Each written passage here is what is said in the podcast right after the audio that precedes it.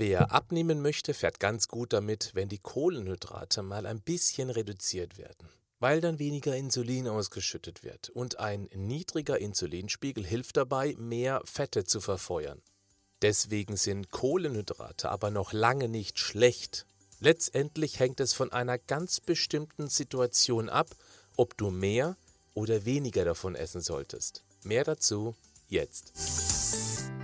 Das ist der Podcast von Patrick Heitzmann. Schön, dass du mit dabei bist. Wenn du dich schon eine Weile mit dem Thema Ernährung beschäftigst, dann weißt du natürlich auch, dass der Kohlenhydratverzicht bei vielen Menschen durchaus hilft, das Feinkostgewölbe zu verkleinern. Aber gerade bei Hobbysportlern stelle ich immer wieder fest, dass der Sport sie dick macht.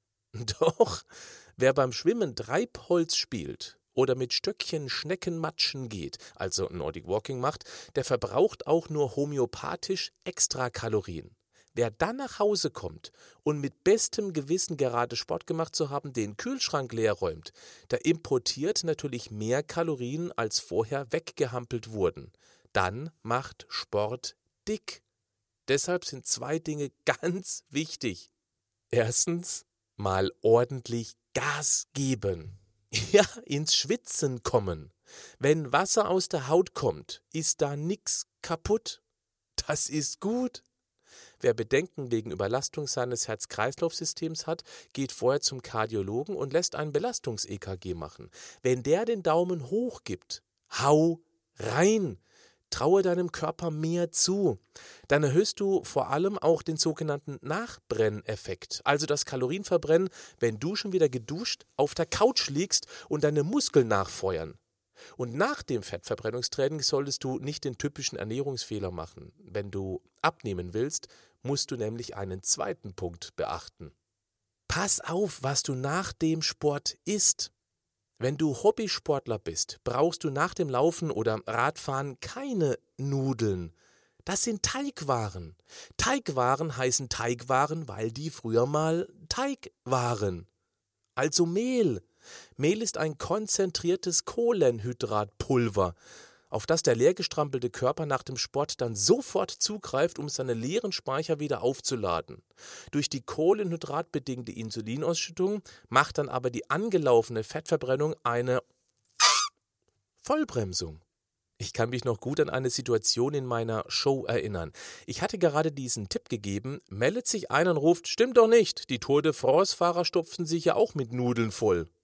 Ja, Tour de France. Naja, die machen auch ein bisschen mehr Sport. Ich habe ihm das dann so erklärt. Der Muskel lässt sich mit einem Motor vergleichen. Wenn diese Hochleistungssportler ihren Carbonesel mit hoher Geschwindigkeit über den Asphalt jagen, dann läuft deren hubraumstarker Motor knapp vor dem roten Drehzahlbereich. Das braucht verdammt viel Benzin, schnell verfügbares Kohlenhydratbenzin. Die kommen mit dem Tanken wegen der hohen Belastung kaum nach. Die könnten während des Rennens dreimal rechts ranfahren und in Luigis Restaurante ihre leer gefahrenen Speicher Druck betanken und würden alles wieder verheizen. Wenn wir Sitzriesen aber den ganzen Tag auf einem Bürostuhl hocken und unseren Hubraum schwachen Motor bewegungslegasteniert deshalb nur im Standgas laufen lassen und ständig Muskelbenzin in Form von Kuchen, Keksen und Brötchen futtern, das aber dann nicht verbrennen, ja, dann wächst halt der Außentank. Hatte er dann verstanden.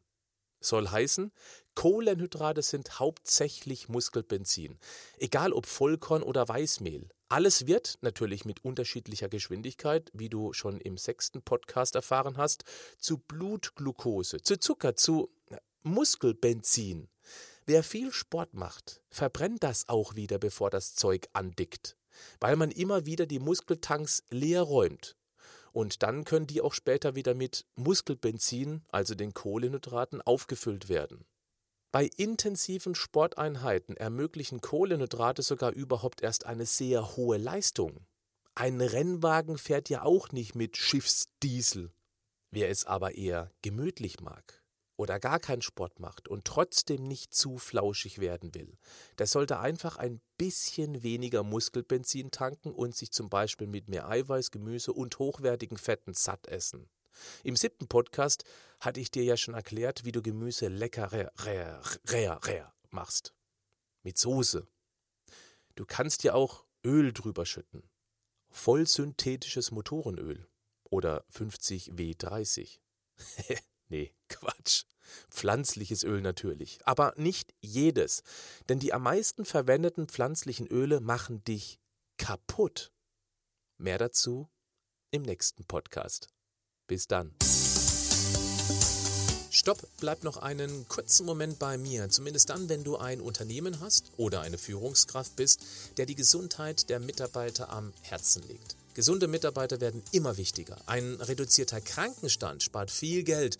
Ein fitter Mitarbeiter ist auch bis ins hohe Alter deutlich belastbarer. Viele große Unternehmen haben das längst erkannt. Als Keynote-Speaker zu Firmentagungen, Jahresauftaktveranstaltungen und Gesundheitstagungen wurde ich bereits von großen Unternehmen wie zum Beispiel der Telekom, BMW, viele Sparkassen und Volksbanken, Bayer, Otto, Intersport, Maritim Hotel und der BASF-Gruppe gebucht. Aber auch viele Familienunternehmen erkennen den Wert gesunder Mitarbeiter. Wenn du Interesse hast, einen wissenschaftlich fundierten, praxisorientierten und dennoch humorvollen Infotainment-Vortrag für Mitarbeiter und Kunden deines Unternehmens anzubieten, dann schreib mich an unter vortrag@patrick-heitzmann.de. Du findest die Adresse auch in den Show Notes. Bleib gesund, aber mach auch was dafür.